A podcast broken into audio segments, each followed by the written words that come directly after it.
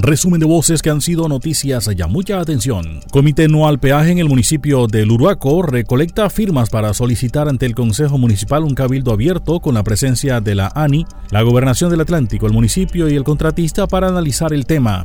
Así lo señaló el líder cívico del municipio, Humberto Currea, quien señaló que el peaje traería perjuicios socioeconómicos para estas comunidades indicó que son 300 firmas las que se recogerán para fortalecer la consulta previa. El peaje estaría ubicado a la entrada de Arroyo de Piedra, jurisdicción del Uruguaco.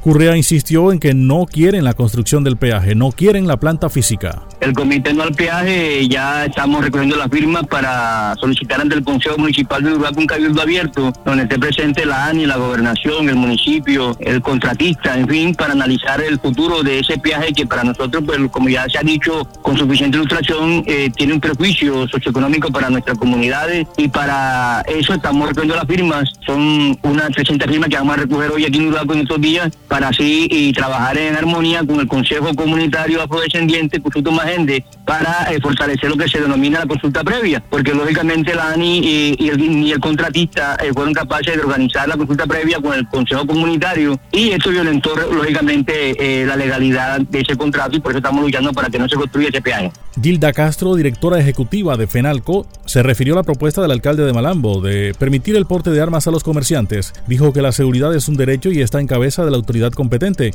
Promover que los civiles se armen es una decisión que se debe manejar con mucha prudencia. Las situaciones que se pueden presentar por un mal uso de tenencia legal de las armas puede generar un perjuicio ante quien la tenga. Los esfuerzos deben estar encaminados en preservar la seguridad por parte de la autoridad, puntualizó. Los esfuerzos deben estar encaminados hacia, hacia el ejercicio como tal de, del cumplimiento, digamos, de preservar la seguridad por parte de la autoridad. Nosotros eh, siempre hemos venido trabajando, pues sabemos que la seguridad eh, nos beneficia a todos y la inseguridad nos afecta a todos. Y por ello, digamos que tenemos una comunicación con las autoridades eh, encargadas para colaborar y desarrollar acciones coordinadas con ellos, siempre entendiendo que el principio, digamos, del uso de la fuerza debe estar inicialmente eh, bajo la autoridad que además ha sido entrenada para ello. Cuando nosotros solicitamos o promovemos que ya sea un civil, nos podemos ver expuestos a situaciones que pueden ser en detrimento de, este fin altruista que precisamente es eh, sentirnos seguros. Este miércoles será la consulta para la rectoría de la Universidad del Atlántico. Serán ocho los aspirantes. Danilo Hernández es uno de ellos. Es profesor de la universidad. Manifiesta que fue estudiante de contaduría pública. Se graduó con honores. Fue representante de los graduados en el Consejo Superior. Ha sido docente de planta, vicerrector encargado, miembro del Consejo Superior como directivo académico, entre otros que le permiten una experiencia administrativa sólida. Dijo que hay que enfrentar la reorganización de salvamento de la unidad de salud de la universidad. Eso es prioritario. Hay una amenaza financiera para la universidad, unos embargos que están aguantados por la ley 550. Es importante también concretar la construcción del edificio patrimonial de Bellas Artes, trabajar por esa facultad que en los últimos años ha tenido mucha angustia por no contar con sus instalaciones. Mencionó además que se necesita una reconstrucción institucional que permita que la universidad tenga un clima apropiado para enfrentarse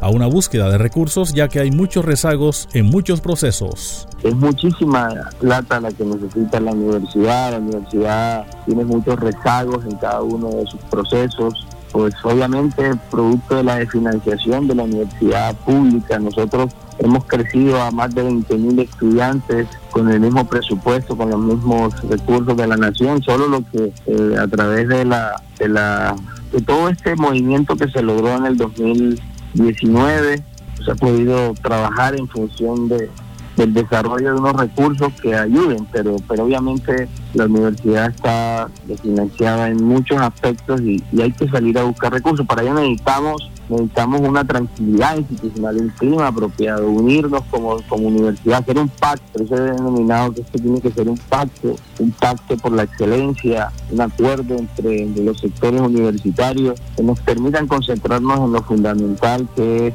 eh, acelerar las funciones sustantivas de la universidad, pero para ello necesitamos recursos y esos recursos hay que salir Pasó el resumen de voces que han sido noticias, ya les habló Elvis Payares Matute.